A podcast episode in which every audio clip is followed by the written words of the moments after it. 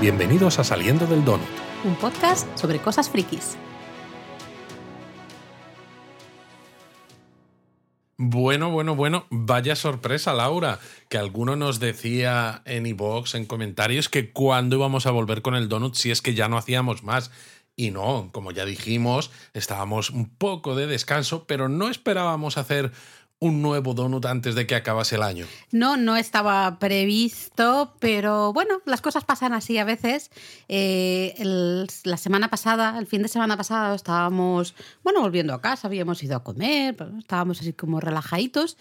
Y primero un poco con la broma, pero luego pues, esas cosas que pasan, que empiezan con la broma y luego acaban siendo tal cual, eh, dijimos, ah, vamos a ver Dune, vamos a ver Dune, jajaja, jajaja, y al final nos vimos Dune. Y claro, ¿qué pasa con Dune? Y más siendo Luis un fanboy absoluto como es, pues que había que hacer un donut. Claro, es que además, para que entendáis, yo soy muy fan de Dune, del libro, desde hace mucho tiempo. Tengo el libro en digital, lo tengo en varias ediciones en inglés, tengo una de la Folio Society de Londres que viene numerada, ilustrada y no sé cuánto, súper chulo y llevaba mucho tiempo diciendo, lo habíamos visto en el cine cuando la estrenaron, eh, la habíamos visto otra vez en casa, pero llevaba mucho tiempo diciendo, de broma, medio en broma, medio en serio, vamos a volver a ver Dune. A ver, esto se entiende un poquito más en contexto porque cuando fuimos a ver la película al cine, eh, íbamos con Eric. Eric por aquel entonces tenía 12, 13 años. Era 2021. Pues, sí, pues menos y todo, ¿no? O mejor 11 años.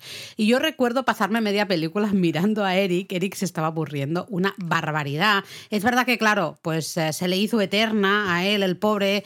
Él estaba diciendo, por favor, que esto se acabe ya, ¿no? Entonces es una broma constante en casa. Él, vamos a poner Dune. Y entonces Eric se pone de los nervios diciendo, Dios mío, me voy a morir me voy a cortar las venas. Ese es un poco el contexto. Lo que pasa es que, claro, también llevábamos un tiempo, ¿no? Con lo de Dune Tranquilo hasta que salió el tercer tráiler de la película. Porque normalmente es raro que haya tres tráilers. Normalmente hay un teaser, ¿no? Donde las escenas están un poco así al azar, que no te cuentan nada de demasiado de la historia. Luego ya tienes un tráiler y luego ya viene la película. Pero claro, la película Dune 2 estaba prevista para estrenarse pues más o menos en noviembre, de este año. Pero con todo lo de la huelga de guionistas y luego la huelga de actores, cuando encima es una película, claro, es una gran producción con un elenco espectacular, del que, bueno, podemos hablar luego si esto, pues retrasaron la película hasta eh, principios de marzo de 2024. Entonces sacaron, han sacado hace poco el tráiler 3 y ha sido espectacular. Entonces, claro, lo hemos visto en casa y esto a mí pues me ha dado las ganas de volver a ver la película.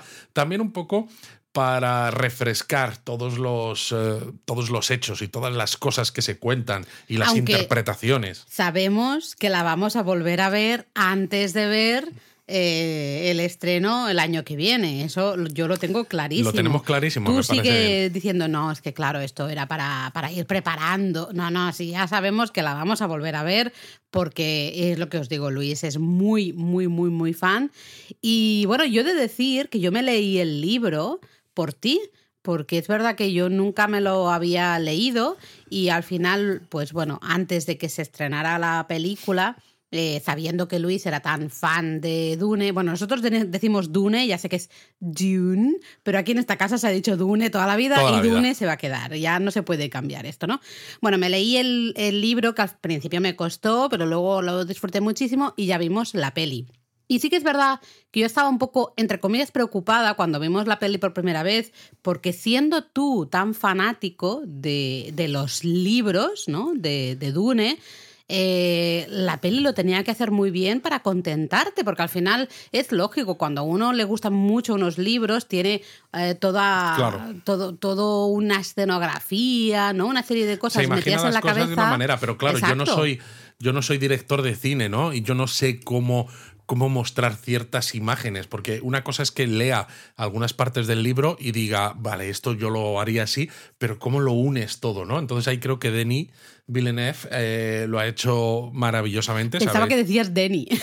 Denny. Eh, mi amigo Denny. Bueno, Denis Villeneuve, pero claro, que es Denis. Denny. ¿No? A ver, decimos Dune. o sea, Vale, pues Denis Villeneuve, ¿no? el director de Arrival, de Blade Runner 2049, que ya decía él que cuando se leyó el libro con 14 años quería hacer la película. vamos, que es un friki como tú. es un friki como yo, ¿no? Y además a mí me gusta mucho, y yo siempre cuento además, ¿no? La mini anécdota que tuve la oportunidad de conocerla en persona en las oficinas de Google en Londres, cuando trabajaba yo allí, que vino precisamente a presentar la película de Blade Runner 2049 y tuvimos una sesión de preguntas y respuestas con él y todo esto, ¿no? Y fue súper interesante y la verdad es que creo que ha hecho un trabajo excepcional para reflejar más o menos la primera mitad o así de lo que es el, primer libro de Frank Herbert, Dune, del año 65, porque luego, claro, luego eh, Dune, pues Frank Herbert escribió más libros, hasta seis, y luego, cuando ya murió, su hijo, Brian Herbert, no, Brian, ahora no me acuerdo el nombre, ¿no? Pero su hijo y el Brian J. Anderson, o no me acuerdo tampoco el nombre del Anders, pero sé que se apellida Anderson, escribieron, ¿no? Eh, una duología de las, con las notas que él había dejado para un séptimo libro y se pusieron a escribir también eh, precuelas y demás. Y de hecho, ahora mismo, si tú miras qué hay disponible sobre Dune, Hay un universo ahí, tienes ¿no? una cantidad de libros que yo pues me empecé a leer las precuelas, ¿no? En las que hablan que si la casa la casa la casa Harkonnen, la casa tal, los Sardaukar, que si la Bene Gesserit y esto, y hay algunos que no están mal, pero hay otros que se me se me hacen bola, se me hacen un poco bola, ¿no? Creo que no están al mismo nivel que los de que los de Frank Herbert. Sí, es verdad que el primer libro. Uy, perdón, que me quedo sin voz. Sí, es verdad que el primer libro, cuando lo leí por primera vez, eh, dices, wow, hay mucha información. Y tal como se da la información también, es un libro que tienes que, yo siempre digo, ¿no? Dar el salto de fe, seguir leyendo. Ya te enterarás, ya las piezas se irán colocando. Esto es como cuando haces un puzzle, Sí. que vas colocando piezas y no ves el resultado final hasta justo, ¿no? La última pieza. Pues es un poco parecido con el libro, ¿no? Tienes que dar ese salto de fe de ya iré siguiendo la historia. Bueno, yo Porque, creo que no no toma- te cuentan las cosas. Yo creo que Frank Herbert aquí no toma al lector como idiota, ¿no? y, se Eh, agradece mucho, gracias. O sea, no es te lo voy a explicar todo como si fueras un niño Ahí de teta, porque es verdad que al final del libro tienes un glosario que puedes leer para entender, pero claro, si te lo lees al principio, cuando no te has leído la historia, tampoco se te quedan los no, conceptos, porque ¿no? todo te suena. Te, te- pues, te viene bien leerte el glosario al final y entonces hacerte una segunda relectura. Está muy bien. Pero es eso, es, bueno, yo te voy a contar una historia y lo que quiero es que tú te metas aquí porque, eh, claro, te estoy contando una historia que resulta realista dentro del contexto de lo que cuenta Herbert, que es un futuro muy lejano de, la, de la humanidad. Es decir, no es algo alternativo nuestro, sino es nuestro futuro, pero en, un año, eh, en una cantidad de años en el futuro tremendo, tan tremendo que existe pues ese imperio, existen esos planetas donde vive la humanidad, pero que es todo como muy feudal en el sentido de que hay casas nobles, ¿no? No hay democracia, eh, se basa todo también un poco en los equilibrios de poder, ¿no? Entre, pues que si la Bene Gesserit, la cofradía, que es la que tiene el monopolio de los viajes espaciales, el miedo que hay en las casas nobles al ejército sardaukar del emperador y todo esto, ¿no? Entonces resulta muy peculiar porque, claro, es tecnológico, pero sin ordenadores, al mismo tiempo es medio feudal, pero no. Luego los Fremen, por ejemplo, se Feudal, dice pero con tecno- tecnología o al menos un desarrollo. un desarrollo. para- ¿no? para Los Fremen provecho, son ¿no? Zen Suní, que es una mezcla ¿no? de budismo zen y luego Suní, que es eh, una de las eh, sectas o decir, o de las escuelas del Islam, que dices, hostia, vaya, vaya mezcla, ¿no? Hay muchas cosas ahí que recuerdan a cosas árabes también. Y claro, muchas de estas historias tú las lees y te resultan eh, conocidas o cercanas porque dices, vale, entiendo por dónde quieres ir, pero es eso, es un futuro tan remoto que, que- al mismo tiempo resulta fascinante. Em, eso sí, no es la primera película que se hace de Dune. No, no, no, claro. Eh, Jodorowsky, fíjate ya, ya quiso hacer un Dune, ¿no? Que existe por ahí como el guion y algunos diseños de producción, unas naves con un diseño que dices, madre mía, ¿no? Qué, viaje de LSD que llevaban aquí cuando eh, hicieron esto. Y luego, porque yo sí que recuerdo, y de hecho la vimos de nuevo en casa hace ya muchos años, ¿no? Pero la de Lynch, que también es telita. La de David Lynch es tela. Hoy en día es una película de culto. Yo recuerdo verla cuando era adolescente, que al principio no sabía que estaba viendo, luego me acabó gustando mucho, pero es verdad que tiene su... que cuesta. También ¿eh? es verdad que yo creo que ha envejecido mal. Ha envejecido mal. El diseño de producción tiene algunas cosas que se han convertido pues, también en objeto de culto, ¿no? Como ciertos uniformes de los Harkonnen, que los ves hoy en día y dices, oh my god, que hay algunas escenas en la Dune de Villeneuve que yo creo que es una especie de guiño. eh, lo cual está bien y es bonito. está bien. Y tiene sentido también, no es desechar todo lo que han hecho otros antes. Sí, sí, pero fíjate que Lynch luego sale una versión más larga de la película y él ya no quiso poner su nombre, ¿no? De hecho, sale dirigida por Alan Smithy, que es el, el, nombre que, se pone cuando los directores no quieren hacerse responsables de lo que está sacando que tampoco es eso, la productora. O sea, tiene, tiene tela esa, esa Dune, porque además, esa Dune para mí tiene un problema de que el libro de Ferran Herbert usa mucho la voz en off. Es decir, te cuenta mucho lo que están pensando los personajes, porque hay mucha introspección en, Dune, ¿no? Y, por eso también me gusta tanto, porque te permite conocer qué piensan y todos los planes en los planes de los planes que siempre decía Herbert en, el libro. Pero claro, Lynch traslada esto a la pantalla de una manera literal. O sea, porque hay mucha voz en off y creo que cinematográficamente hablando no funciona. El problema de no ponerla, que Villeneuve no la pone, es que en algunas escenas, si no has leído el libro, te pierdes parte de la profundidad que puede tener.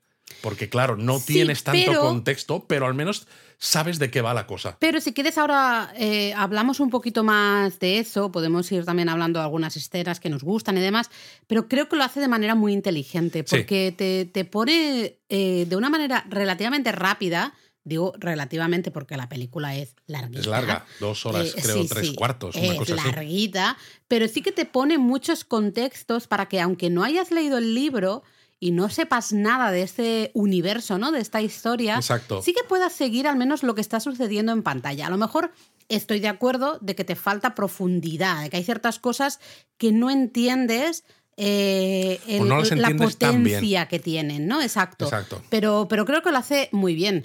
Y bueno, lo que tú estás muy feliz es que evidentemente no es solo esta película, claro, esto es llega a la mitad del primer libro, tenemos una Dune 2 que terminará ese primer libro, ¿entendemos? Exacto. Y en principio Denis quiere hacer tres películas. Se supone que ha dicho además que ya tiene lista más o menos, no sé si el guion o lo que es la historia de cómo lo va a hacer para la tercera película que reflejaría el, el segundo libro, El Mesías de Dune, que es un libro cortito, con lo cual yo creo que eso que encaja bien en una única película. Y decía que quería hacer de todas maneras algo entre medias de Dune 2 y Dune 3 por su salud mental. Bueno, porque son son películas complejas, sí, sí, sí, muy complejas. Además, se ha rodado esta por todo el mundo. Bueno, eh, hablemos de eso, de las localizaciones, porque es algo que mencionamos cuando estábamos viendo y especialmente cuando terminamos de ver la película impresionante las escenas, claro, de desierto. Todas. A ver, Caladán ya mola porque está rodado en fiordos noruegos. Espectacular. Son unos paisajes brutales.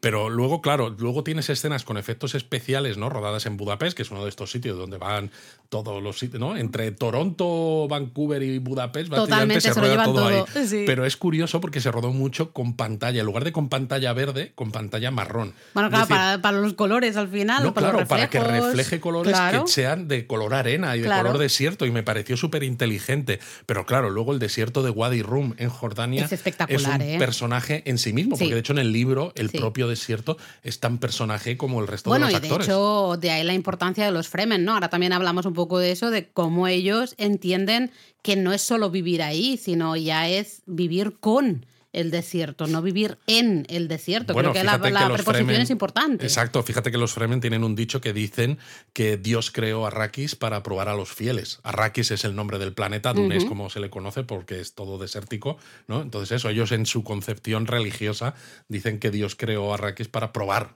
¿no? El, el que, sobrevive, ¿no? Pues es eso, es realmente un, un, fiel. Las localizaciones son espectaculares, el uso que hace, ¿no? La cámara, la dirección ahí que hace eh, nuestro amigo Denis, maravilloso y luego es que acompañado de una banda sonora espectacular. A mí me gusta mucho, sí. Es verdad que a veces me la he escuchado por sí sola y a veces si te imaginas el desierto la disfrutas más, ¿no? Pero realmente se disfruta con esas, con esas imágenes, ¿no? Banda sonora de Hans Zimmer, eh, muy, muy épica también. mucho, y además eh, muy épica, pero sabe darle, pues por ejemplo, cuando aparecen naves, ¿no?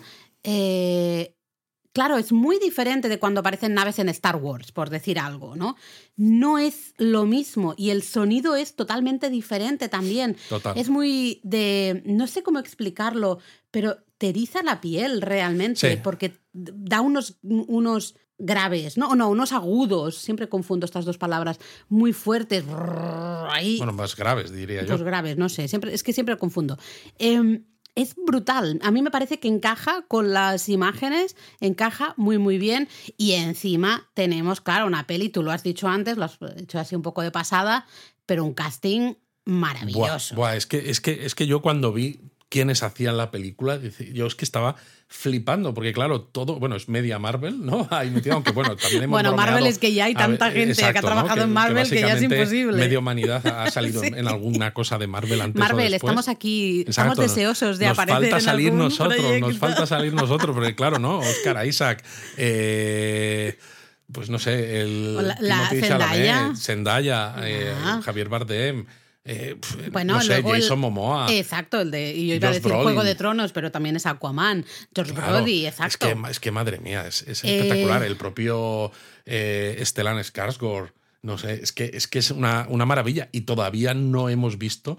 Dune 2, que tenemos todavía más actores, porque está Alias Sidux, está Florence Pugh, está eh, Christopher Walken, es que es también tremendo. Pero bueno, hablamos un poco más de esto. La peli se tenía que haber estrenado, fíjate, en noviembre de 2020, pero el tema COVID se pasó casi un año después, a octubre de 2021. Y suerte. Y suerte. Y encima tuvo la, la cosa de que Warner pues decidió que la iba a estrenar a la vez en cines y en HBO Max, ¿no? Que mm. tanto la productora Legendary como el propio Villeneuve, ¿no? Pues publicaron mensajes en, medios online diciendo que no estaban muy de acuerdo, ¿no? Porque al final era como un poco quitarle importancia a la película. A la sala de cine. A la sala de cine. Eh, bueno, es que era un momento Fueron complicado, momentos ¿eh? Muy duros, pero aún así la peli ganó dinero, porque de hecho cuando se estrenó la película, al final, ¿no? Te o te ponía eso, te ponía Dune parte 1 y dices tú, vale, o sea, está claro que, el director tiene en mente hacer la parte 2, pero en ese momento no estaba claro que se iba a hacer, que se fuera a hacer la parte 2, mm. porque dependía de cómo saliera esta parte 1. Entonces, Warner Bros tiempo, un poco después de que se estrenase Dune, dio luz verde a hacer la segunda parte cuando vio que, que realmente estaban recuperando la, la, inversión, pero no se sabía al principio, que dices, madre mía, ¿no? Eh, es que vaya tiempos inciertos ¿eh? Fuera para el cine y bueno, también sí, especialmente para el cine fue complicadísimo porque claro, si estrenabas, estrenabas en un momento que había mucha gente que no quería ir al cine por todo aquello de las mascarillas, tal, no sé qué. Entonces es... O por el miedo a estar rodeado de gente. Sí, entonces si no estrenabas, ostras, no estrenas. Es que cada vez se va atrasando más ese producto. Eh, complicadísimo. Oye, y he escuchado algo, creo que no sé si me lo has comentado tú, porque como hablas mucho de Dune, yo a veces eh, desconecto, también te lo tengo que decir. que se está preparando una serie o algo así. Sí, eh, había una serie que iba a ser una precuela que transcurriría unos 10.000 años antes, que se iba a llamar Dune de Sisterhood, que iba a estar, ¿no? La hermandad, que iba a estar basada en la historia de dos hermanas Harkonnen de la incipiente Orden Bene Gesserit, porque, claro, la historia transcurre en el año 10.191, la historia después de, la cofradía de, Dune. Entonces, una ¿eh? precuela 10.000 años antes, más o menos, te mete en los tiempos pues iniciales de la Bene Gesserit, ¿no? Esta orden de, mujeres y un poco quizás la guerra... De mujeres chungas, perdón, ahora hablaremos, pero yo les tengo un poco de manía las... yo les llamo las Bene Gesserit. Es verdad que, claro, como, no sé, no sé, te pasa a ti que cuando lees el libro yo me tenía que, bueno, tú a ti no te pasó porque tú lo has leído muchas veces, pero yo me tenía que... Mm, como concienciar o leer casi en voz alta para recordar ciertos nombres, porque hay tanto nombre diferente, Yo tengo raro. buena cabeza para eso. y Además, Yo a mí no. me encanta que me den nombres de cosas Yo porque no. me, me mete en un universo diferente. A mí me gusta, pero me cuesta mucho recordarlo. Entonces lo leía y lo leía tal cual estaba escrito y a veces me lo decía en voz alta para acordarme. Entonces me cuesta mucho decirlo, pronunciarlo bien. Para mí son las Bene Gesserit de toda la vida, Vale. ¿no? Pero, pero bueno, Pero bueno, que digo que la Eh, historia se supone que podría transcurrir más o menos en los momentos de la guerra de la yihad butleriana, ¿no? Que es esta historia que se cuenta como contexto de fondo Mm. en Dune, que es cuando hay la guerra contra las máquinas pensantes, ¿no? Que por eso no hay ordenadores en Dune. Lo que pasa que ahora la serie, el nombre que tiene es Dune Prophecy, ¿no? Profecía, eh, se supone que la historia va a seguir siendo la misma, aunque ha tenido muchos altibajos, porque se habló de que iba a estar Villeneuve también implicado, se habló de ciertas actrices, una de ellas se cayó, Villeneuve también ha dicho que no, y entonces ahora han puesto a otro. Entonces no está muy claro, aunque por lo último que he leído se habla de que esté lista para octubre de 2024, pero ya ¿Sí? veremos. Sí, Uy, pero ya muy veremos. cercano lo veo yo. eh, Ya veremos, sí, yo lo veo demasiado cerca también. Bueno, hablamos un poquito, venga, de la peli, hemos hecho aquí una introducción. Exacto, con lo cual ahora podemos poner una sirena, ¿no? Porque aunque Yo la no peli pondría la sirena, yo pondría tiraría sirena. pa'lante, no. Pues tiramos para adelante. Total, a ver, es una película de mm, octubre de 2021. Es decir, si alguien dice, oh, me has spoileado, a ver, señores, habéis tenido dos años para verla. Y habéis tenido un montón de minutos para parar este episodio del podcast si no habéis visto la peli y no quieres ser spoileado. Las cosas como son. Así que yo tiro para adelante. lo primerísimo que sí que te quiero preguntar como fiel seguidor de los libros, ¿no? Fiel lector de los libros de Dune, es ¿qué tal la historia de la película? ¿Cómo está adaptada esta primera parte? Eh, A ver, ¿qué- hay ¿qué, una te cosa- parece? A, a mí me gusta mucho, aunque tiene sus aquellas, ¿no? Sus cosas.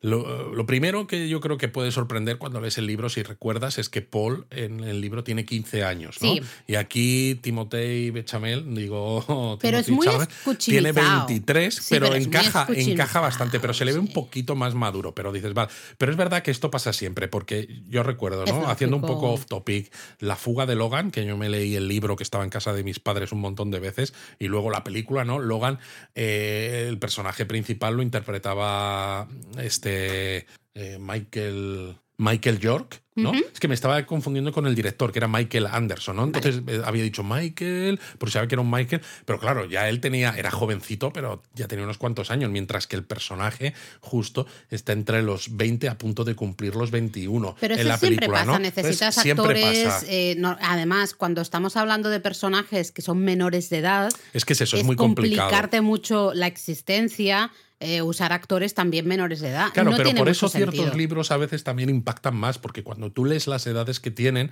¿no? Y tú sabes que son menores de edad, y tú lo comparas con cómo son esos menores de esa edad en nuestro mundo, ¿no? En nuestro momento actual, te impacta todavía más no verlos involucrados en ciertas historias, ¿no? Pero quitando eso, que ya te digo, no me molesta tanto porque Chalamet, pues. A mí no me eso, molesta en absoluto, Es jovencito, está escuchimizado. Sí. O sea, está bien. La historia, pues creo que funciona muy, muy bien, ¿no? Evidentemente, el libro tiene muchas, muchísimas escenas y tiene algunas que son diferentes de lo que salen en el libro, ¿no? Pero la manera en la que creo que ha añadido eh, escenas que no salen. Creo que está bien hecho porque permite dar contexto para lo que tú decías, para Mm. explicar ciertas cosas de la historia De manera, entre comillas, rápida. que suene orgánico además, Sí, ¿no? Que no sí. digas, no es un narrador que te lo está contando, Eso sino que es. es la propia historia la que avanza. Y luego, claro, de todas las escenas que salen en el libro, pues escoge unas cuantas que son importantes, aunque se deja muchas otras fuera, porque evidentemente no da tiempo ni siquiera separando el libro en dos películas. Pero aún así creo que está muy bien y que la historia avanza más rápido de lo que parece. Sí. Lo que pasa que eh, también el propio Villeneuve no tiene la Se gusta. Yo eso es una Se cosa gusta. que dije la primera vez que vimos la película, al salir del Pero cine. creo que es para meterte también en esa historia y que te metas en el desierto con él, porque a veces también hay escenas con cámara lenta o sin Ah, música, porque la música funciona muy Sí, bien y sin embargo el hay momentos silencio. en que hay unos silencios que y que son hoy es casi eh, solo el, eh, la, la arena Exacto. del desierto, ¿no? ¿no? No oyes nada más. Estoy muy de acuerdo contigo, pero sí es verdad que es algo que comenté como punto positivo, no como punto negativo, que comenté al, al salir del cine de ese tío se gusta. Sí. Se ha gustado y hay escenas que realmente se gusta. y hay una escenaca maravillosa probablemente hay un silencio y luego mete, ¡pum!, un algo de música, se está gustando. Yo creo que sí. Pero bueno, por ejemplo, se inventa la escena ¿no? en Caladán en la que llegan los enviados del emperador para decirle que el emperador le ha entregado a Arrakis a los Atreides y esto. Pero es eso, es una escena que creo que está bien porque, por un lado, da contexto de qué pasa, ¿no? ¿Por qué los Atreides están dejando su feudo, su planeta, que se vive muy bien, tienen mucha agua, para irse a un planeta desértico, ¿no? Además, también es una escena épica porque tienes un montón de soldados formando, tienes esa nave gigantesca y eso que es pequeña comparada con las de la cofradía. Los tamaños de las cosas. Claro, los tamaños son brutales, ¿no? Esa rampa que sale de la nave, ¿no? Todos esos imperiales el diseño de producción, el vestuario, maravilloso. es que es maravilloso. Y luego todos los Atreides gritando, ¿no? Al unísono, mm. Atreides, Atreides, que también te da una idea de eh, la lealtad que tienen los Atreides con su duque, bueno, te que está también dando, es importante te está para dando la mucha información justamente de cómo funciona esta sociedad. porque al final tienes primero el duque, ¿no? Tú ya lo has dicho, duque. Ya no estamos hablando de presidente, no, no, es un duque se nos ha hablado del emperador. El emperador ha decidido esto, te, te ha dado pues este terreno, ¿no? Al final es todo un planeta, pero es este terreno y tú tienes que sacarle beneficio para el propio emperador. Te lo cuentan todo para que entiendas cómo funciona esta sociedad, lo que tú decías al inicio, ¿no?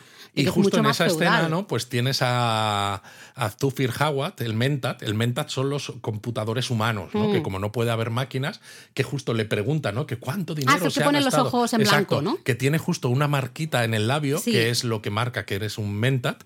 Y cuando le pregunta cuánto dinero se ha gastado, hace un cálculo, que por eso, por eso precisamente existen los Mentats, ¿no? Porque no hay ordenadores, pone los ojos en blanco y lo dice. Entonces, claro, si te has leído el libro y sabes que los mentat, por ejemplo, utilizan el jugo de safo para hacer que la mente vaya más rápida y que eso eh, se dice en el libro, ¿no? Que te, te, tinta los labios y tal, pues dices, ah, mira, pues ese como tatuaje que tiene en el labio es lo que representa esto, ¿no? Y que pone los ojos en blancos para tal. Si no lo sabes, pues claro, te quedas un poco así extrañado, pero sabes que esa persona actúa un poco, pues eso, de contable o de persona que es capaz de gestionar un datos de manera muy rápida, sí, se ve. Yo, como, mira, yo me voy a poner como persona que evidentemente me he leído el libro, me lo leí antes de ver la película, como he comentado antes, pero ni mucho menos lo tengo tan interiorizado como tú, ¿no? Entonces es verdad que a lo mejor no me acuerdo del nombre, ¿no? De cómo se llaman ese tipo de personas, pero creo que está muy bien eh, puesto en escena, porque con el hecho este que se le pongan los ojos en blanco, tú ya ves que está haciendo cálculos mentales muy rápidos y dices, ah, vale, pues este tipo de persona se dedica, entre comillas, a esto, ¿no? Una de sus capacidades es esta. En todas estas primeras escenas había cosas que me resultaron graciosas, ¿no? Que son las imágenes en las que se enfoca al cuadro del padre de Leto. Leto es el duque. El torero. Exacto, que le ves vestido de torero. Luego tienes también como una especie de escultura. de... es, impresionante esa escultura. Es muy bonita, ¿no? del padre de Leto toreando al toro, que le mata al toro, ¿no? Y está la cabeza del toro también mm. allí en Caladán. Y luego, claro, cuando están eh, Leto con Paul, Leto es el duque, Paul, ¿no? Es Chalamet eh, están donde las tumbas de los. Estoy esperando que se te escape y le mm. llames Bechamel. Pero si lo he dicho hace un momento. Ah, vale, pues no te he oído, Jope. ¿No? Eh, y están con las tumbas y se habla precisamente ¿no? de, de lo del padre, el mm. abuelo de, de, Paul y esto, ¿no? Porque es algo que luego en el libro se menciona en varias ocasiones. Bueno, se dan poniendo eh, pequeños guiños, aparte del contexto. Yo sí que estaba. Cuando fui a ver la peli, pensaba, ¿cómo harán realmente el tema de la voz? Que es algo que en el libro se explica bien, ¿no? Es una... Eh, bueno, cuéntanos un poco qué es eso de la voz. Bueno, eh, las Bene Gesserit, estas mujeres, son una orden que tienen, que también se explica en la película, ¿no? También da contexto precisamente en una conversación entre Paul y su madre, que explican que las Bene Gesserit son muy pacientes, tienen un programa genético realmente, ¿no? Eh, ellas están como en segundo plano, pero manejan mucho los hilos y lo que buscan es justo hacer avanzar su programa genético porque buscan encontrar un hombre que sea capaz de unir tiempo y espacio, es decir, que pueda tener como los mismos poderes que tienen ellas, aunque aquí se explica todavía poco. Y una de esas capacidades, que una de esas capacidades que tienen las Bene Gesserit es el uso de la voz, ¿no? Con la V en mayúscula, que es eh, ser capaz de detectar, ¿no? Pues en función de cada persona, de cómo es esa persona, de cómo habla, de cómo tal, el tono que tú le das para que esa persona esté obligada a obedecerte sin casi sin que se dé cuenta, ¿no? Que en el, en el libro se explica mucho más eso, ¿no? Que tienes que hacer mucho entrenamiento porque cada persona necesita un tono diferente y de una manera distinta. Y claro, está muy bien porque hay una escena en la que están desayunando. Es lo que te iba a decir, la escena del desayuno. Eso, en la que Jessica le dice a Paul, utiliza la voz para pedirme el agua que quieres, ¿no? Porque así de esa manera nosotros como espectadores sabemos que ella le está entrenando a él a la manera de las Bene Gesserit cuando se supone que las Bene Gesserit son solo mujeres, es decir, ella se está saltando las normas de su hermandad y además existe este este poder, ¿no? Entonces, claro, cuando luego hay una escena, que esta sí que sale en el libro y que sale en la película también, que es muy importante, que es la escena del Gom Jabbar, ¿no? Que es una escena muy necesaria, que llega una... Eh, la decidora de verdad del emperador, que había sido Señora la maestra. chunga con mayúsculas. Bueno, Charlotte Rampling, que está, es fantástica, eh, había sido la maestra de Jessica, la madre de Paul, en, en la escuela Bene Gesserit, y como le están enseñando las cosas de la Bene Gesserit a Paul, pues dice, te vamos a, vamos a probar si eres un animal o si eres humano, ¿no? Y entonces le pone la cajita esta, una cajita en la que le dice, mete la mano, y él pregunta a Paul, ¿qué hay en la caja? ¿no? Que esto también sale en el libro. Y ella dice, dolor. Dolor. Y entonces le pone en el cuello el gonjabar, ¿no? Que es Mm. esta, esta especie de aguja que está, tiene veneno en la punta y que, claro, lo tiene ahí tan cerca que en el momento en el que Paul intente sacar la mano, ella le pincharía y lo mataría, ¿no? Entonces la idea es que si fuera un animal, pues se comería la mano o haría cualquier cosa para evitar el dolor, ¿no? Pero un humano se quedaría de- ahí precisamente para intentar evitar que sus compañeros puedan su- sucumbir ante la misma trampa, ¿no? Entonces es, es- es muy curioso y ella utiliza la voz con Paul. Sí que es verdad que si no has leído el libro, si yo me pongo ¿no? en, en ese punto, estás un poco confuso todavía en este momento. A mí me gusta, me gusta porque eh, es misterioso, entre es comillas, misterioso, ¿no? sí. Pero estás un poco confuso de qué pasa, por qué esta prueba, por qué esta señora está tan de mal humor, por qué la Jessica, que yo lo siento, pero odio profundamente a la madre, a la madre Pero de es que lo hace súper bien, porque claro, Jessica está esperando fuera, como ocurre en el libro, evidentemente. Va no puede rezando, entrar, va está diciendo casi llorando porque dice mi hijo puede morir, ¿no? Eh, con solo, con tan,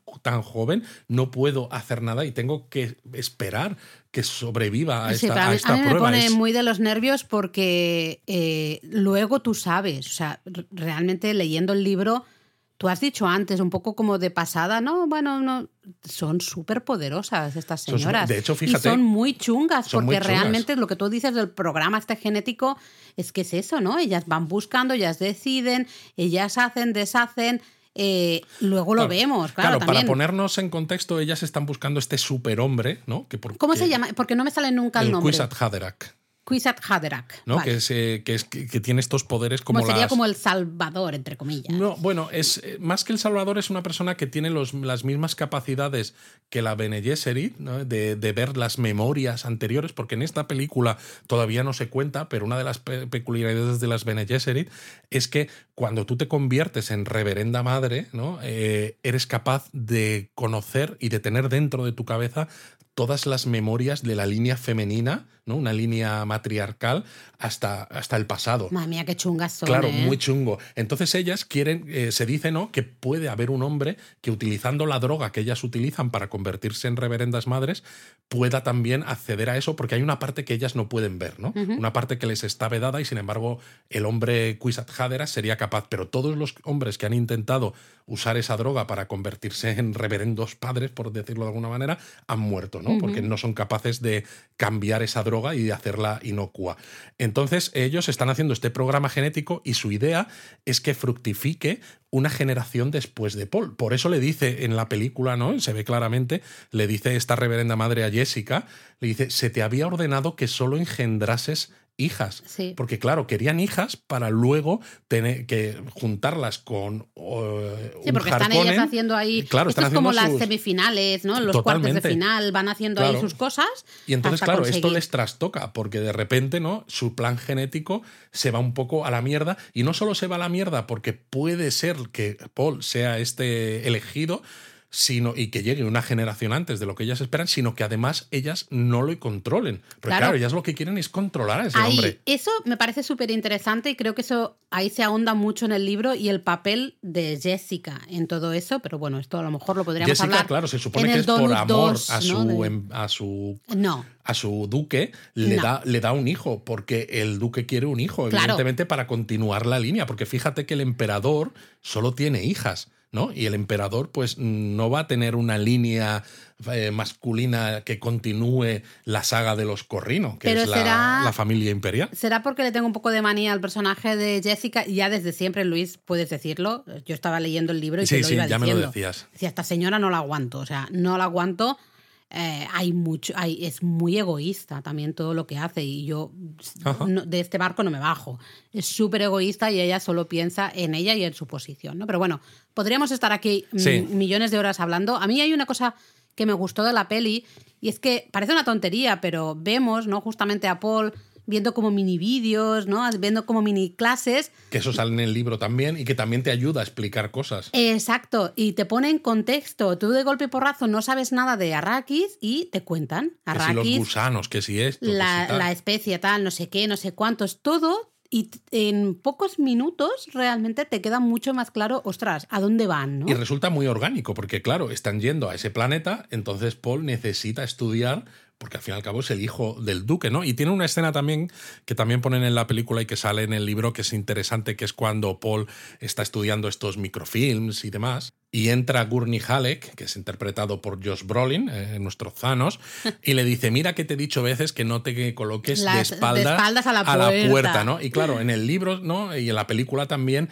Paul le responde, habría identificado si, si, hubiera sido otro, ¿no? En el libro, claro, esto tiene mucha más profundidad porque se pone el pensamiento de Gurney que dice, hubiera sido capaz, sí, ¿no? Que te va transmitiendo ya desde el principio la idea de que Paul empieza a ser algo más que un chaval con ciertas capacidades. Es algo más. Porque de hecho se menciona en el libro al principio que podría ser que fuera un duque mentat, ¿no? que tiene capacidades para ser un computador humano, pero luego, claro, veremos que es mucho más, ¿no? Entonces, claro, aquí, bueno, se dice, se menciona, pero queda, pasa un poco más por encima. Y entonces, claro, Gurney, como Duncan Idaho, que es el personaje interpretado por Jason Momoa, se ha ido a se ha ido a Arrakis, a Dune, a intentar contactar con los Fremes, pues Gurney se ha quedado de maestro de armas y entonces va a entrenar a Paul. Y es curioso también, porque esto también es una frase que es importante en el libro que Paul le dice, no, no, no estoy de humor para, para entrenar ahora, para luchar, ¿no? Y claro, Gurney cabreado le dice, ¿qué tiene que ver el humor con todo esto. Dice, el humor es para las bestias, para hacer el amor y esto y tal. En la guerra, ¿no? Pues tú combates cuando toca. exacto, ¿tú qué te crees? ¿Que, ¿Que, va a aparecer una batalla cuando te apetezca, cuando estés de humor? Y claro, en el libro también hay más profundidad porque Gurney realmente se pone muy serio y le ataca y Paul llega a pensar de ¿realmente me haría daño? ¿Realmente vertería mi sangre? ¿No? Puede que sea un agente doble de los Harkonnen. Porque claro, en, en, el libro ya desde el principio te das cuenta de que los Atreides saben que el que el emperador les haya otorgado a Arrakis que realmente hay más cosas detrás de lo que parece, que realmente es una trampa, ¿no? Que no es un regalo, exacto, es un regalo envenenado. Eh, pero van, porque no pueden no, no puedes decir que pero van sabiendo que les van a intentar engañar, pero dices, bueno, si al menos lo sé, puedo intentar ponerle remedio, ¿no? Luego veremos que no, que no pueden, aunque ellos intentan evitarlo. Y entonces, claro, también esta escena mola porque nos enseñan los escudos, ¿no? Que es, eh, lo llevan el dispositivo en la muñeca y entonces cuando lo activas, cualquier proyectil, cualquier espada, cualquier cosa que ataca el escudo de manera rápida, lo para, ¿no? Y entonces se enciende el escudo como con una luz azul. Pero si haces el movimiento despacio, y Gurney lo explica en ese momento, además, también como espectadores lo entendemos, si el movimiento es lento, la hoja, por ejemplo, penetra en el escudo y entonces puedes matar a la persona o herir a la persona con la que estás combatiendo. Antes hemos dicho que, que Denis se gusta en muchas escenas, pero es verdad que hay muchísimas. Yo creo que la gran mayoría de escenas tienen un porqué, tienen, un, objetivo, eh, tienen una razón de ser. Realmente no están ahí porque sí, sino nos dan muchísima, muchísima información. Yo también me acuerdo, por ejemplo, la llegada a Rakis. Me parece, esa es una escena que él se gusta. Mucho. Porque es espectacular. Exacto. Esas pedazos de naves, ¿no? Y cuando se abren las compuertas y salen de gente que sale, la de tropas que salen, luego los propios Fremen que también están ahí.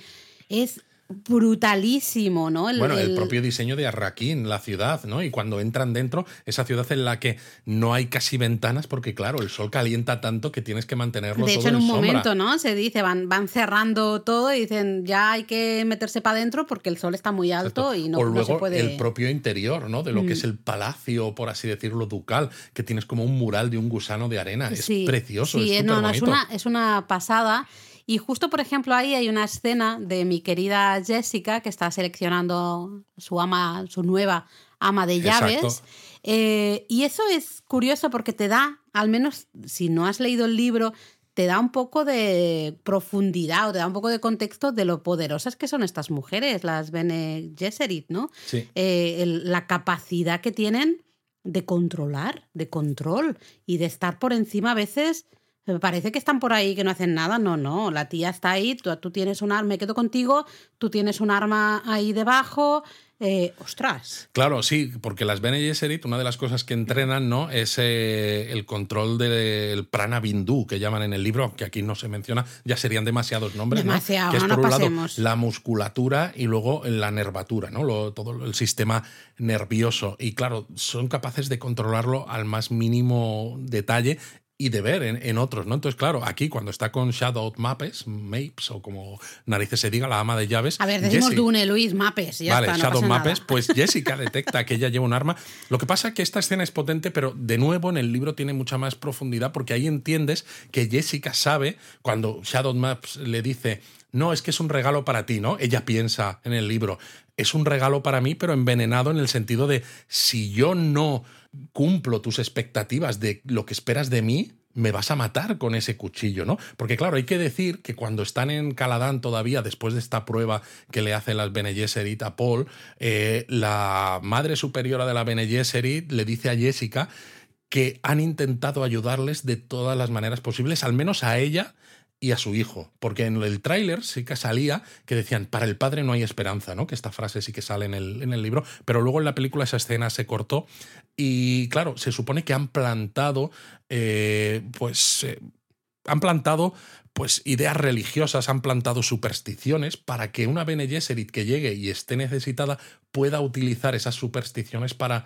sobrevivir. Entonces, claro, los, los Fremen en Arrakis es un planeta durísimo, donde es todo desértico, el sol abrasa, encima llevan varias décadas con los Harkonnen intentando exprimirles para extraer especia de la, de la arena. No hay agua, dificultades de eso. Totalmente, con lo cual realmente ellos están esperando un Mesías, ¿no? Están, y, se habla de eso, de un Mesías y de su madre. Mm. Entonces, claro, tanto Paul como Jessica como que ejemplifican perfectamente esa imagen, ¿no? Encajarían en eso. Encajarían, pero mm. claro, la Shadow Maps dice, Mapper dice, mm, a lo mejor no eres la persona que yo espero, ¿no? Y simplemente eres una falsa profeta o lo que sea. Entonces, claro, en el libro no se ve claramente que Jessica es consciente de que esta ama de llaves la mataría si no cumple su y claro, entonces Shadow Maps le enseña el cuchillo, ¿no? Es un cuchillo, es un Chris Knife, un cuchillo Chris, que le dice que se hace con un diente de Shai Hulud.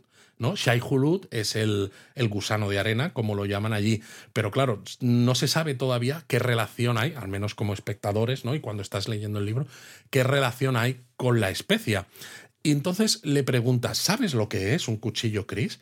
Y, y Jessica dice, Ah, da, como largas, ¿no? Porque sabe que en esa pregunta hay mucha violencia, sabe que si no responde bien se va a liar, pero no sabe muy bien qué decir y le va dando largas. Pero la Shadow Maps le vuelve a preguntar y entonces ella empieza a decir que, claro, en la película no sabemos qué es lo que quiere decir, en el libro sí, que dice, y ella iba a decir, es un hacedor de muerte, ¿no? Porque te puedo mm. matar con él. Y claro, dice maker of death en inglés, pero cuando dice simplemente la palabra maker, hacedor, claro, esto es importante porque el gusano, Shai Hulud, es el hacedor de especia. Entonces, claro, cuando Shadow Mapes ¿no? escucha la palabra maker, eh, hacedor en inglés, ¿no? Eh, en la película, pues claro, eh, cae como en éxtasis, porque dice, es ella, ¿no? Es, es la que estábamos esperando porque conoce nuestras cosas a pesar de que acaba de llegar. Entonces es una escena muy, muy impactante. Eso sí que se pierde, ¿eh? Todas estas cosas para el, el espectador mm, básico, digamos, quizás se pierde. Se pierde la un poco. profundidad ahí es, es complicado. Es que hay mucha información. Me gusta mucho cómo eh, el diseño de los helicópteros estos... Los ornitópteros. Exacto, fantásticos. Que bueno, ha habido alguna queja, porque claro, ornitópteros, ¿no? Viene de, de la raíz griega de pájaro. Sí, eh, bueno, pero no nos eso se parece más a una libélula, ¿no? Pero a mí me encantan, a mí me encantan, porque eh, tú ves los de la película de David Lynch y dices, madre mía, no tienen nada que ver. Me esto es encanta esto, me encanta, bueno, eh, te enseñan, ¿no? También un poco cómo funciona todo el tema de las cosechadoras. Hay una escena al principio, bueno, principio, sí, más o menos, ¿no? Principio de la película, que se van justamente, ¿no? Eh, quieren ver cómo funciona todo esto, cómo es esto de cosechar la especia, ¿no? Pues con esa cosechadora van al, con el ornitóptero este que has dicho. Nos enseñan también cómo funcionan los destiltrajes. Bueno, claro, es una escena importante, porque es la primera, te, la te- primera te vez. sienta mucho el.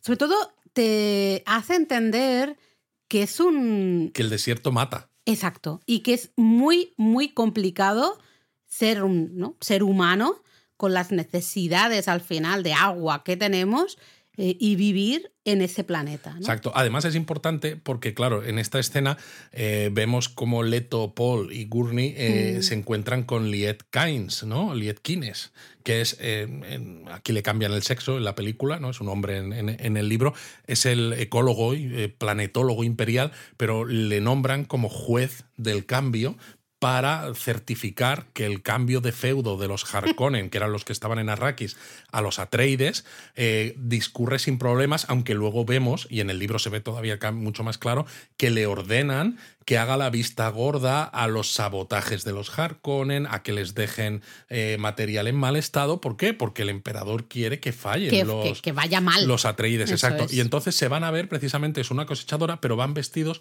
con unos destiltrajes que les han dado los Fremen, que son los de mejor calidad, y ella les explica que con esos destiltrajes ¿no? Eh, recupera toda la humedad que pierde del cuerpo, la reprocesa, y entonces solo se pierde, ¿no? cuando tienes la máscara puesta y demás, un dedal de, de agua al día. ¿no? Entonces se puede sobrevivir con este destiltraje. Y hay un detallito que sí que se transmite muy bien en la película y es que, claro, el padre, el, el otro, no, no, no, no terminan de saber, o sea, se han puesto el traje, pero la pobre la Se- ella se lo tiene que que ajustar. Y en cambio, cuando va hacia Paul, dice, uy, tú te has puesto un traje de estos alguna más veces, ¿no? Y él dice, no, no, es la primera vez. Realmente está puesto perfectamente. Perfecto. ¿no? Que ya te indica, dices, claro, puedes tener la duda de que lo ha visto en uno de esos esas clases, Pero no, claro. ¿no? Pero realmente no.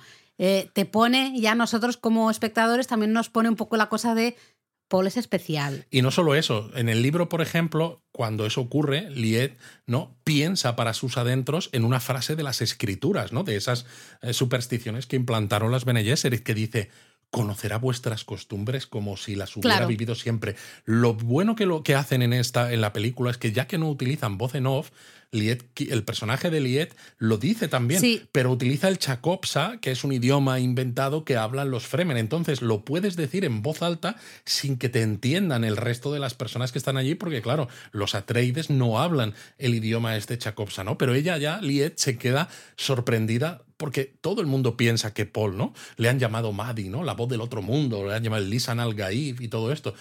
Piensan que puede ser, ¿no? Pero claro, son escépticos, porque te- tú imagínate, si tú llevas siglos eh, esperando al Mesías y de repente te llega alguien que lo puede ser, ¿no? Mentalmente dices, no, no, no, ¿cómo, cómo, puede, ¿cómo puede llegar esto ahora, ¿no? ¿Cómo puede llegar en mi tiempo? Y claro, es, es, complicado. Y es interesante porque van en ese ornitóptero, ¿no? Y ven a la a la, a la cosechadora y entonces es cuando les explica, que también nos lo explica a nosotros, cómo los gusanos de arena siempre atacan en cuanto hay maquinaria o cosas que tienen como un zumbido rítmico. ¿no? Rítmico, si eso caminas es. por la arena de forma normal, pues te acaban atacando. Bueno, eso lo vemos en una de las peliculitas también de, de, Paul, que ve cómo tienen que andar, ¿no? El, eh, el, movimiento este que se hace. Para imitar movimientos naturales y esto es, chulo. Y entonces, claro, cuando Leto detecta a lo lejos que hay una señal de gusano, pues avisan a la cosechadora que, y Liet dice, van a aprovechar para cosechar especia hasta el último momento. Entonces llega el ala de acarreo, que es eh, una especie de, pues no sé, de nave que luego suelta unos globos aerostáticos para levantar Sería esa como una nave grúa, ¿no? Exacto, pero uno de, los, eh, uno de los garfios con los que engancharía a esta cosechadora está estropeado y no funciona, porque de nuevo los Harkonnen les han dejado el material en muy mal estado. Y entonces Leo, Leto, se, el duque, se cabrea muchísimo y les dice, como va con también otros ornitópteros con escolta, les dice a los tipos, oye, salid de ahí corriendo, que nos tenemos que ir, que viene el gusano. Y claro, en el libro también esto es importante, esta escena, que no se ve tanto aquí, porque Liet piensa para sus adentros que le gusta este duque, a pesar de todo, ¿no? A pesar de que le han dicho que le tiene que traicionar, dice, me gusta este duque porque se preocupa más por sus trabajadores, por la gente, que por la especia, que es lo que da el dinero. Porque claro, ellos están obligados a mantener el flujo de, de, especia, porque sin especia no hay viajes interestelares, entre otras cosas. O sea, tela, ¿no? Es una escena potente porque vemos por primera vez la boca del gusano comiéndose a la cosechadora y dices, joder, qué cosa más grande. Y es una escena que eh, te hace ya como espectador decir, esto va a ir muy mal porque sí, está muy bien que el duque se preocupe mucho más de las personas, pero está en un ambiente hostil. Está en un ambiente muy, hostil, por primero todo lo que les han dejado los Harkonnen, que es todo está fatal, ¿no? No funciona nada, todo está fatal. Eso ya por un lado. Luego el propio Arrakis, el propio planeta, el desierto es muy, muy, muy hostil. Tenemos los Fremen también, que no sabemos todavía muy bien, pero dices, no, tampoco puedo colaborar, parece que me va a costar colaborar con ellos, ¿no? Eh, entonces tú ya ves que las cosas van a ir mal. Porque, bueno, eh, hablando de los Fremen, sé que quería hablar de otra cosa antes, o sea, me estoy haciendo aquí un poco de lío, pero que Javier Bardem aparece antes, evidentemente, del ataque. Eh, que ahí vemos, ¿no? Javier Bardem está fantástico. Cuando escupe, escupe en la Claro, que todos se ponen y tú si piensas un poco ya entiendes claro, que está dando su humedad. Eso, es un, buah, es un ofrecimiento... Es un respeto, una señal de respeto. Maravilloso, ¿no? Pero ves que los Fremen todo este rollo de ducados e historias, no sé qué, no sé cuántos. Ellos tienen una sociedad completamente diferente y bueno, ya veremos. ¿no? Y quieren que les dejen en paz porque su planeta es suyo, ¿no? Y, Vosotros haced, porque igualmente no puedo luchar, ¿no? Así que haced lo que tengáis que hacer, pero no me toquéis un poco los Y claro, aquí también vemos cómo Paul se queda un poco clavado, ¿no? Porque, claro, la especie está por todas partes y la especie, teniendo en cuenta que Paul es un chaval especial, pues le está, le está afectando y le está contribuyendo todavía a que tenga más sueños, porque ya en toda la película le vemos que sueña... Empieza desde el comienzo. Que, sueña con Zendaya, ¿no? Que dices, hombre, casi, pues dices, casi dices Centolla. Que casi, casi digo Centolla. Digo, joder, Paul, pues yo también soñaría con Zendaya, ¿no? Hombre, que pareces tonto, macho. Pero claro, la, la, especia, el estar totalmente expuesto a la especia, que además es eso, es adictiva, pues te, le hace todavía estar más a tope. Y luego, claro, cuando vuelven hay una escena en la ciudad en la que le intentan, le intentan asesinar ¿no? con un cazador buscador, que es un pequeño ah, dispositivo que sale como de la pared, que lo mm. está siendo controlado. Como una mosquita. Exacto, por un en que hay ahí oculto. Y justo entra la Shadow Maps, eh, esta en la habitación y entonces se va hacia ella el cazador buscador que está ahí flotando en el aire y Paul lo agarra y lo destruye contra la pared, ¿no? Y también es eso, es una, es una escena que es importante en la película porque demuestra hasta qué punto no están en control los Atreides de su situación. Eso es, con lo cual tú estás ya eh, cada vez más nervioso, porque dices, es que están en un sitio que hay mucha trampa, eh, que es muy agresivo en general todo, no están en control, como tú dices, con lo cual cuando sucede la escena, ¿no? Al final, es que si no, Luis, si no avanzamos, eh, no, este donut va a durar tres horas. Bueno, pero es que la, pelea es larga. El ataque de los Harkonnen con ese ejército de los Saudaukar, ¿cómo es? no me sale, Sardaukar. Es que yo digo Sardaukar. Yo siempre lo he leído como Saudarkar. Sardaukar, eso es. Bueno, eh, esa es, perdón, ¿eh? Ese, esa escena es de una tensión. Es de una tensión porque absoluta. empieza de noche con una oscuridad casi total y se empieza a ver como un rayo de luz, ¿no? Sí. Y cuando te asomas a través de unas de esas pequeñas rendijas de la ciudad, ¿no? Donde está el palacio del duque, ¿no? Ves que alguien está haciendo señales de, de luz desde lejos, ¿no? Y dices, ay, ay, ay, que se viene. Y entonces empieza el bombardeo y empiezan las... Pero dura poco. Dura y es lo que me gusta, porque realmente te quedas con. Yo, de hecho, es de las cosas que cuando salimos del cine a mí me afectó mucho la traición del médico, ¿no? Del doctor Yue. Claro, que eso tampoco se explica tanto en la película, ¿no? Le vemos que tiene un tatuaje de diamante en la frente. En la película se explica que los doctores de la escuela Suk están condicionados para ser capaces de tratar incluso al emperador, porque claro, es un mundo en el que hay muchas traiciones, porque es eso, es muy feudal y una de las maneras en las que las casas declaran sus guerras de asesinos, ¿no? que se llaman así además, una guerra de asesinos, pues incluso es- es- son los eh, envenenamientos, ¿no? Ujú. Se han- se ha muerto gente de las casas nobles por envenenamiento y demás. Entonces, un doctor así, que tiene acceso muy directo a la gente importante de tu casa, pues puede ser un, un problema. Y precisamente están condicionados para que sean totalmente leales. De hecho, se nos muestra eh, que eso creo que lo hace bien la película, porque claro, no nos puede dar tanta información como en un libro, ¿no? Pero al principio de la peli le vemos en un par de ocasiones al doctor Yue tratando, ¿no? De viendo, con lo cual tú dices, es el médico de confianza, es, el el médico, médico de de, la casa, él está porque se supone aquí. que es leal a los Atreides y que no va a poder traicionarles. Entonces Pero tú cuando ves esa traición, claro, te han duele conseguido muchísimo. Mm, romperle el condicionamiento, efectivamente. Sí, eh, bueno, me gusta por eso, porque ves la entrada esa Harkonnen por un lado y los Sardaukar eh, que, que bajan, ¿no? De una manera súper Sí, sigilosa. como si tuvieran, si fueran los mandalorianos, ¿no? Con un Total. jetpack o algo. Fantástico, en, en esa oscuridad, ¿no? De la noche atrapan a, a esos pocos soldados que hay Pero, ahí, se los eh, cargan ese- todos. Sí, sí, pero ese trocito, esa mini batalla que hay, que como tú dices es muy rápida en las escaleras de la ciudad de Eso sí. con incluso los Atreides, ¿no? Eh, haciendo los gestos, esto con las espadas que, que usan como doble línea y Sí. demás, es súper espectacular, Es a pesar de lo corta que es. Pero casi agradezco que Sí. sea corta. Eh, ves muy poco, entiendes la traición de Yue, ¿no? El porque va justamente al duque eh, y le dice, bueno, te voy a, bueno, porque al duque le han bloqueado, ¿no? Le han como dejado Sí. esto que le dejan atontado, que no se puede mover.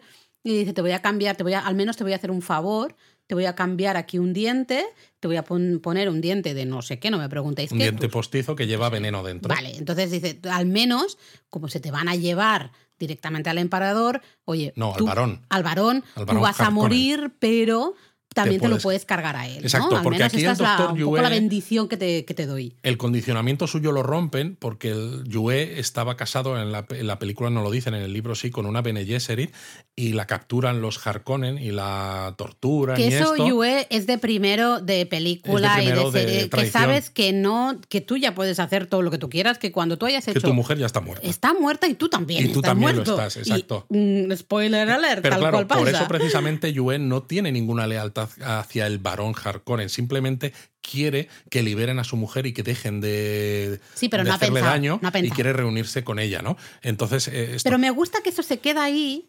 Eh, tú vas atando cabos, pero estás en estado de shock y vas atando cabos justo en el momento que ves justamente a Jessica y Paul que, que, que se los están es- llevando ya en un ornitóptero. Que además eso también mola, porque tienes una escena que esta es inventada, pero que también encaja mucho en Gidi Prime, el planeta de los, de los Harkonnen, que está la bruja esta, ¿no? La, la que le hace la prueba a Paul de la Ah, la Bene señora chunga La señora mayúsculas. chunga está con el varón y con su sobrino, el sobrino es Dave Bautista, ¿no? Haciendo de Raban, y le dice que nosotros no vamos a matar a, a los... Bueno, porque ella. Ella le dice que respeten eh, exactamente, a Jessica y a su Jessica y a Paul no los toquéis. Al otro podéis hacer lo que os dé la real gana. Pero a estos dos no, porque eh, son de mi grupito, ella y como él es el hijo, pues también. Eh, con lo cual, estos dos no los toquéis, ¿no? Entonces el, el varón dice: Sí, sí, no, no, no hay problema. Cuando se marcha la señora chunga, dice: "Pf, Bueno, pues haremos Bueno, lo que me porque da al final gana". es lo que hablamos, ¿no? El desierto es duro. Si tú dejas a alguien a merced del desierto, Pues el desierto te mata. No es que yo no te he matado, te he matado claro, el desierto. Sobre ¿no? todo pensando en que la decidora de verdad luego les pueda preguntar y ellos no puedan mentir, ¿no? Entonces es, es, importante. Luego también me gusta mucho en esta escena, ¿no? La parte en la que empiezan a bombardear a los Sardaukar y Harkonnen, a los Atreides, cuando sale Gurney y las tropas que quedan, ¿no? Mm. Al, hangar, ¿no? La mm. zona exterior, en cómo la iluminación de esa escena, ¿no? La dirección de fotografía me parece fantástica, porque es una escena muy oscura en la que no distingues las caras casi de los personajes, del propio Josh Brolin, hasta que hay una explosión y entonces se le ilumina la cara con la luz precisamente de la explosión, ¿no? No es como en otras películas que a veces los efectos especiales cantan un poco porque dices, independientemente de cómo sea la escena, está todo perfectamente iluminado, que resulta un poco antinatural, ¿no? Mm. Aquí es, es brutal. Quizás lo único que se le puede decir un poco es que en el libro eh, los propios Atreides saben que les van a traicionar y que los eh, Sardaukar van a estar involucrados. Los Sardaukar son el ejército del emperador, soldados fanáticos súper chungos, pero que van a ir eh, vestidos con trajes Harkonnen para que, claro, si alguno muere, porque alguno morirá, ¿no? Los Atreides tienen un buen ejército, pues que nadie pueda decir, apuntar el dedo hacia el emperador, ¿no? Aquí, evidentemente, vemos soldados con trajes eh, Harkonnen y luego vemos a los trajes Sardaukar, estos así blancos, con la escafandra, que queda muy bien. Sí, además, si no, para la persona que no sabe, o sea, tú sabes un poco lo que está pasando, pero no tienes tanto conocimiento, necesitas entender que por un lado son, vale, los Harkonnen, ya empezamos a saber que son los chungos, ¿no? Los hijos de. Eh, y que luego hay una mini escena que se ve, ¿no? Que contratan, como entre comillas, a los Sardaukar. Exacto, eh, está el, menta asesino del barón Harkonnen, que ese también salía en las pelis de Ant-Man, el David Dalsmachen y está con los Sardaukar en Salusa Secundus, que es el planeta prisión del emperador, que es donde entrenan los, los Sardaukar, ¿no? que tienen un, idioma súper peculiar. Esa, ¿no? esa escena en mente necesitas que visualmente veas dos grupos para entender, ah, estos son los Harkonnen y esos son esos otros, ¿no? el ejército este como profesional, digamos, del emperador. Me parece aquí. Y aquí es cuando Duncan Idaho, ¿no? El Jason Momoa, pues lucha contra varios Sardaukar incluso, los mata y se escapa con un ornitóptero. Qué guapo está, perdonadme. Está guapo, sí. Está muy atractivo y además qué bien le encaja el personaje de Duncan Idaho a este señor, a Mucho, mucho, Por mucho. favor, dejaros de Aquaman y de historia le va como anillo al dedo. Y luego cuando lo recuperamos, porque bueno, ah, yo eh, la única quizá crítica eh, que tengo a la película es que creo que las escenas en que están Paul y Jessica antes de eh, reencontrarse justamente con Duncan, se me hacen un poquito largas. Quizá... Pero está bien porque también es esa escena cuando están prisioneros en el ornitóptero que les están llevando los Harkonnen, uno de ellos sordo precisamente, ¿no? Para no ser afectado por la voz. Jessica está con una, una mordaza para, porque saben que puede utilizar claro, la ella es una Bene Gesserit, con lo cual dicen, a esta la, la tenemos aquí que... Pero claro, ahí vemos que Paul usa la voz precisamente para ordenarle a uno de los Harkonnen que libere a su madre y entonces se lía parda, matan a los Harkonnen, eh, acaban en la, en, la, en la, arena, descubren que en el ornitóptero hay un paquete que ha dejado el doctor Yue, ¿no? porque está marcado con el mm. símbolo del, diamante y en ese paquete hay una destiltienda. Eh, el anillo. Está el anillo ducal, efectivamente. Ah, que el anillo es una manera de decir me he cargado a vuestro padre, entre comillas, básicamente, ¿no? El, duque está muerto, si no está muerto está a punto de morir, y el responsable he sido yo, pero al menos, ¿no? Quiero que la casa tenga la posibilidad de sobrevivir, porque de hecho en, la película no sale, pero en el libro, cuando, cuando capturan los Harkonnen a Leto Atreides, se cabrea mucho el varón cuando pregunta que dónde está el anillo. Claro. Porque claro.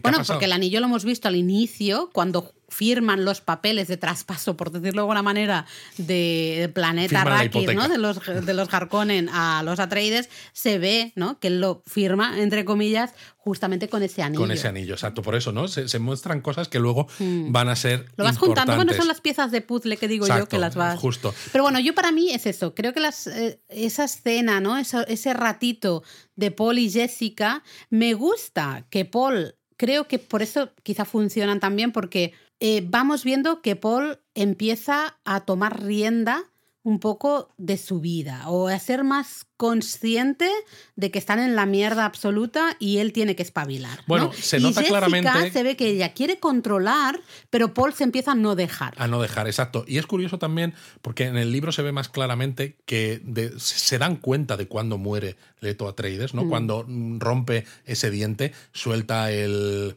suelta eh, el veneno este que lleva en el diente. Lo que pasa es que justo antes el varón ha activado su escudo, entonces a él no le afecta, pero todo el resto de Harkonnens, incluido Peter de Que es el mueren. Mm. asesino de los Harkonnen, todos, todos mueren, ¿no? Entonces ellos se dan cuenta porque tienen esta capacidad de ver más allá, ¿no? Gracias también a la especie y demás. Pero Jessica sí que llora y en el libro no se dice, ¿no? Que Paul, que, que está como cabreado consigo mismo porque no es capaz de llorar la muerte de su padre. Está mucho más en control. De, de- eh, ve, tiene visiones de futuro con la especie y ve que su madre está embarazada cuando Sí. su madre ni y siquiera también lo sabe. pasa aquí, ¿eh? En, el, en la También película pasa. la vemos, la vemos, de hecho él se lo dice, estás embarazada. Y ella se queda, eh, Dice, vamos, pero de si yo lo sé piedra. desde hace poco. Exactamente. Y ya vemos, a mí me gusta porque vemos eso, vemos que Paul empieza a, digamos, a volar de alguna manera el solo. Y Jessica empieza a perder el control que tiene Totalmente, sobre eso su mola hijo. mucho. Pero se me hacen un poquito largas. Sí, Pero luego por suerte juntan aparece Duncan, Duncan. se juntan y Siempre van es bien, con siempre los es bien que aparezcan, Exacto, van a un siege, ¿no? Que son estos sitios donde viven los, los Fremen eh, y les ayuda Liet, precisamente, ¿no?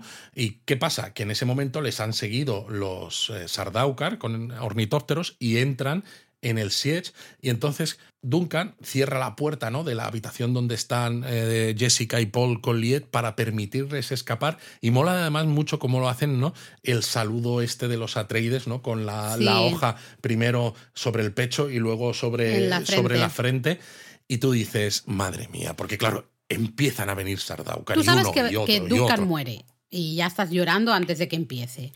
Pero madre mía del amor hermoso. Eh, o sea, un poquito más se los carga a todos. Y cuando parece que ya lo han matado, ¿no? Y están intentando eh, romper con un láser la, la puerta, se levanta con una de las de los cuchillos clavados. Con un par y con cuatro y se todo, vuelve a cargar a más. Sardaukar hasta que ya definitivamente se lo cargan del todo y no veis ahí la cara de, de un canaidajo muerto en el suelo que dices, "Jo". Pero claro, tremendísimo porque es un personajazo y de golpe ya no está ahí. Lo único ¿Por que yo quiero decir aquí, sin hacer mucho spoiler, Laura, es que te leas libros pos- posteriores. Oh, me tengo que leer. Quiero El leerme. Mesías de Dune, yo creo que es un libro cortito, se lee fácil.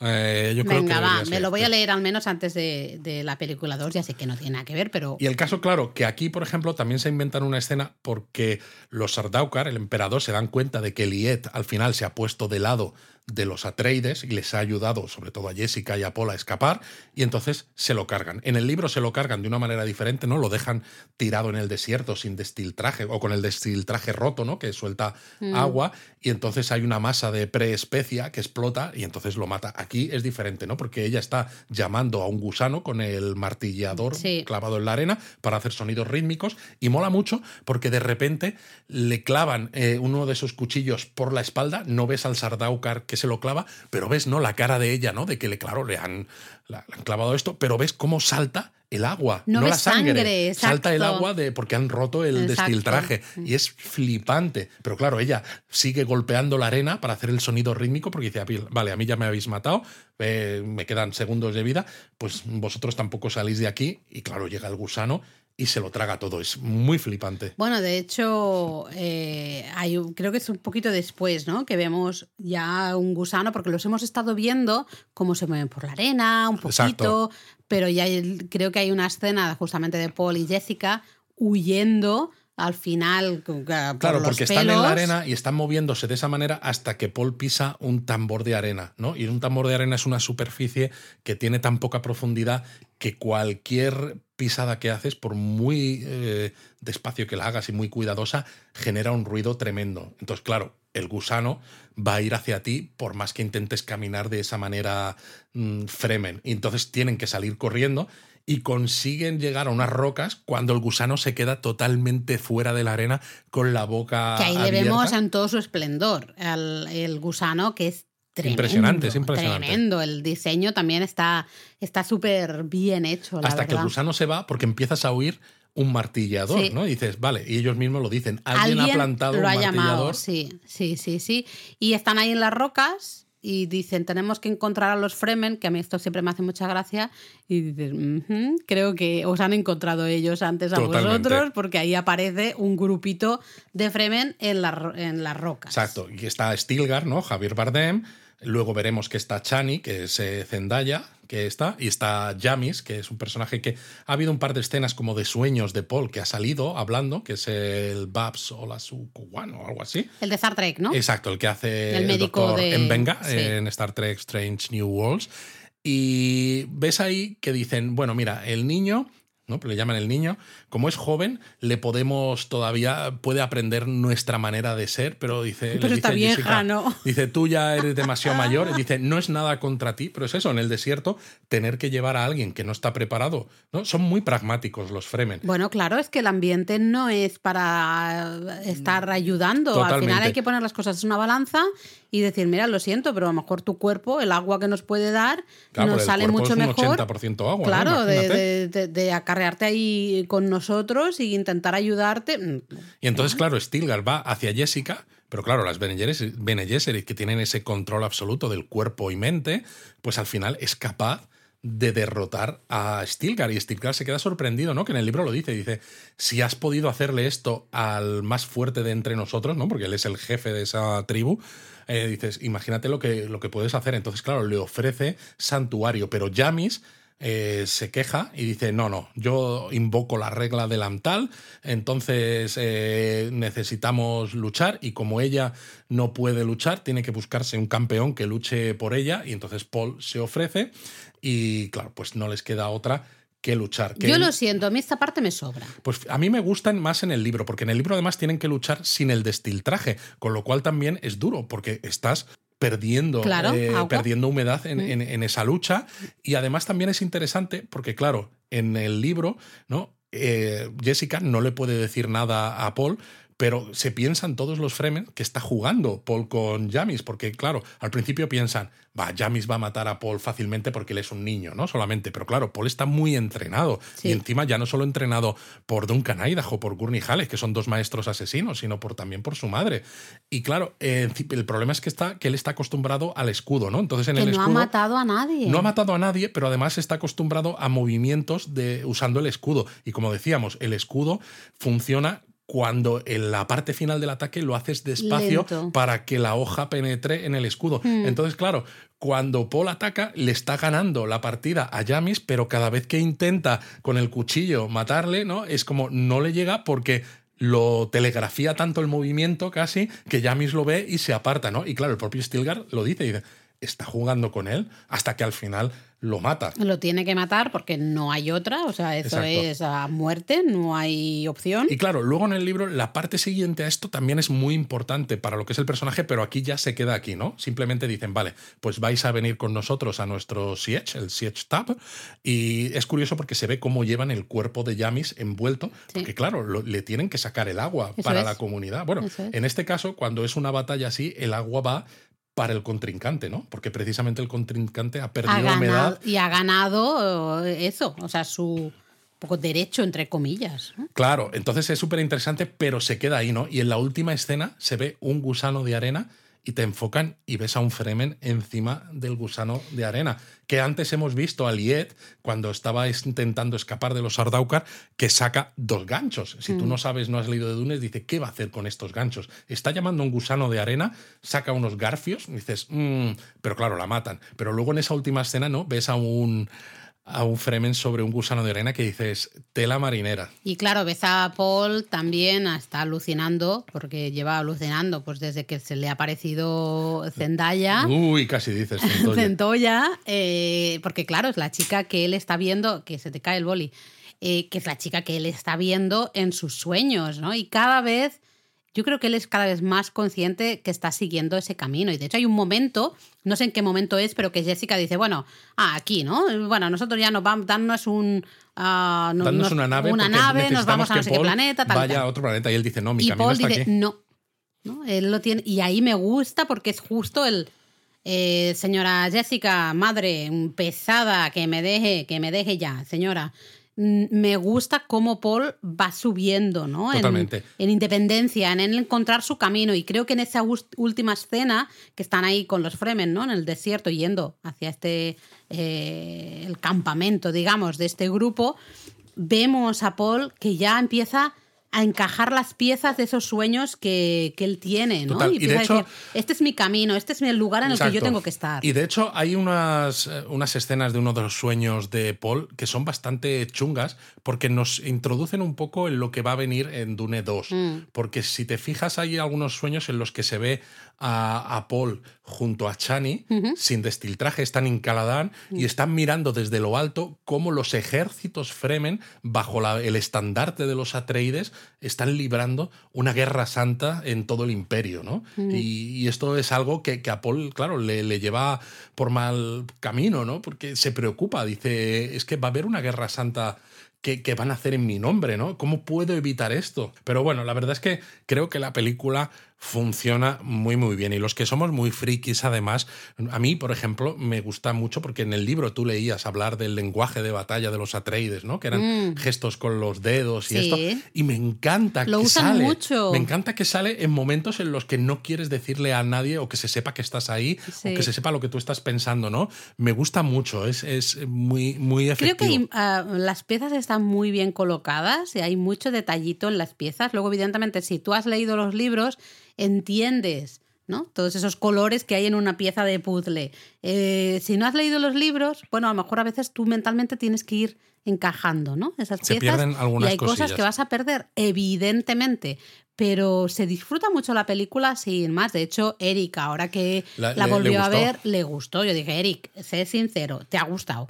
Me dijo, pues sí, la verdad es que sí. Sí le expliqué cuatro cosas antes sí, de verla sí, pero nada te más. dije, no seas muy pesado, No, no que si no le vas a poner la cabeza como un bombo. Y sabes también lo que me gustó mucho, como que es un detalle, claro, muy grande, que hay un par de escenas en los que se ve al ratón canguro en Ah, es el verdad, desierto, sí. ¿no? En la primera de ellas se ve las grandes orejas que tiene y cómo utiliza esas orejas para capturar humedad del ambiente y luego el ratón canguro este no se lo bebe. Y luego hay otra escena en la que están Jessica y Paul en la destiltienda y cuando salen Paul se queda mirando a un ratón canguro de estos que hay sobre una de las Se ve la dunas de arena. casi, sí. Exacto. Y claro, no nos dicen nada más, ni nos dicen cómo se denomina a este Mm. ratón canguro en el idioma de los Fremen. Pero claro, todo esto va a ser importante para el futuro Te de han puesto Paul. la pieza, es lo Pero que te han puesto la Está pieza. la pieza ahí y bueno.